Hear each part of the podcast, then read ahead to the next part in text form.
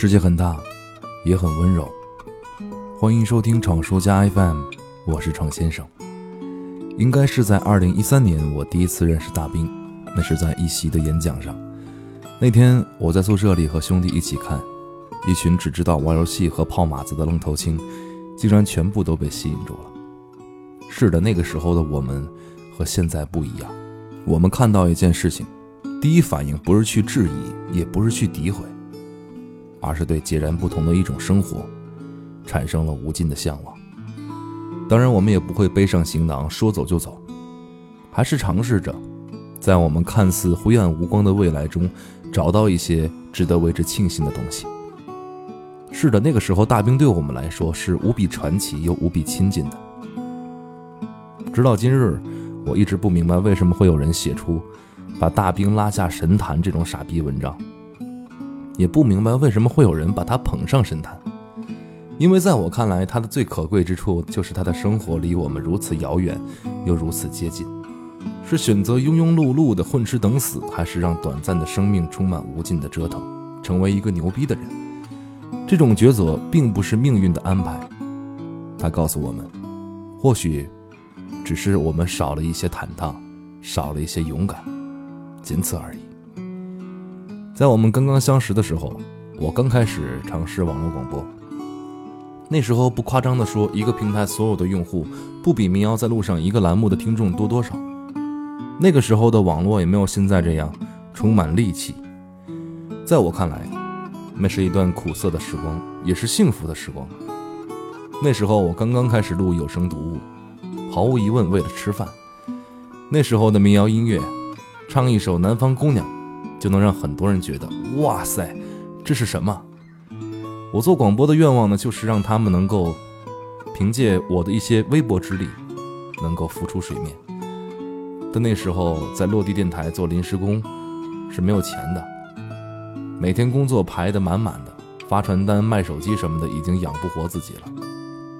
录有声读物，在我那时看来呢，是一条有尊严又能吃饭的路子。而巧的是。我完整的录制了第一本书，就是大兵的第一本书。他们最幸福。那时候平台要去选拔录音员，列出书单，自由报名。但是特别标注的是，按照红黄绿三色依次表示参选人数递减，越绿越容易选中。当时大兵的书呢，就是最绿的一个，而我却如获至宝。这本书陪伴我从吃不上饭，从毫无希望，直到堂堂正正的坐到话筒前。在新直播间旁边的录音室，我录完这本书的最后一章，泪流满面。后来的二零一五年，大兵和他的朋友们从书里走了出来，一路唱到了北京。在他们的第一场演唱会上，我求了婚，在去年结了婚。我已经不再是那个曾经的愣头青了，而大兵的书也写到了第五本，可我依然没有摆脱对生活的疑惑。我开始有些厌倦做节目，厌倦在网络上做些什么。也厌倦打开手机。当时我们上网可以看到外面的新鲜世界，寻求另一种思路，窥见可能的真相；而我们现在上网，基本上看到的都是自以为是、信口雌黄、争名逐利、勾心斗角。不多的温柔之上，凌驾着的是恶毒、武断、欺骗和盲从。是的，一路走来，那个把他们最幸福呈现出来的大兵，变成了一个黑他就有逼格的代表人物。一堆堆的黑料内幕被爆了出来。其实这些我也不多说什么了。作为本尊的朋友，我没发现什么，而坐在屏幕外的吃瓜群众却事事了如指掌。这种现实让我很疲惫。我相信他也是如此吧。但那些曾经感动过我的、鼓励过我的、帮助过我的，都历历在目的真实存在着，这就足够了。与其站出来我力挺他、洗白。显得特别够意思，那不如就这样，深深记在心里，因为我改变不了别人，这是简单明了的现实，别人也改变不了我，这是因为久久不忘的感激。大兵的新书《我不》正在预售，二十本签名版，你想要我就送给你。我想了一堆方法，什么转发集赞啊，征集小故事啊，留言抽奖啊，呃，留言转发艾特三个人啊。感觉没什么大用，这样吧，你把这篇文章转发到朋友圈，加上一句“大兵二零一七新书我部正式上线，欢迎支持，截屏发到公众号里，到时候等着我跟你要地址吧。二十本，我们一切随缘，一言为定。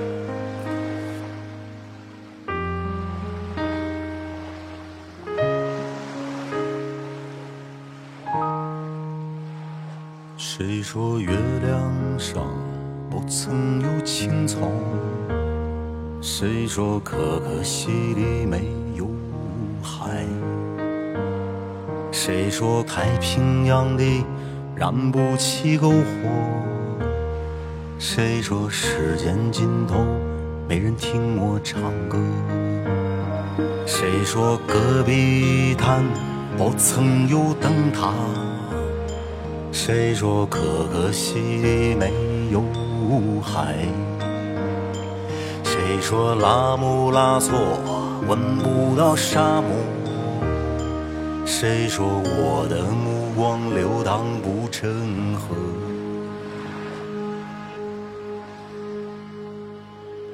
陪我到可可西里看一看海，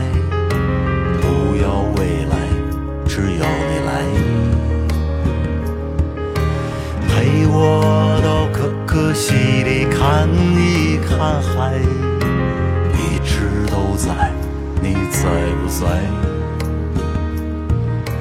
陪我到可可西里看一看海。我去划船，你来发呆。陪我到可可西里看一看海，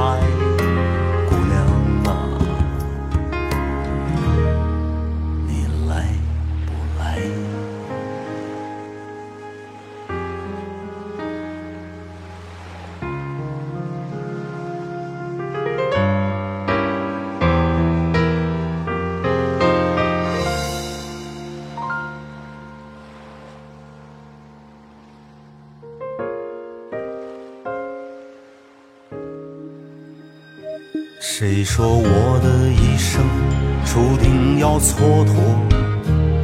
谁说你的心里荒凉而曲折？谁说流浪歌手注定要漂泊？谁说可可西里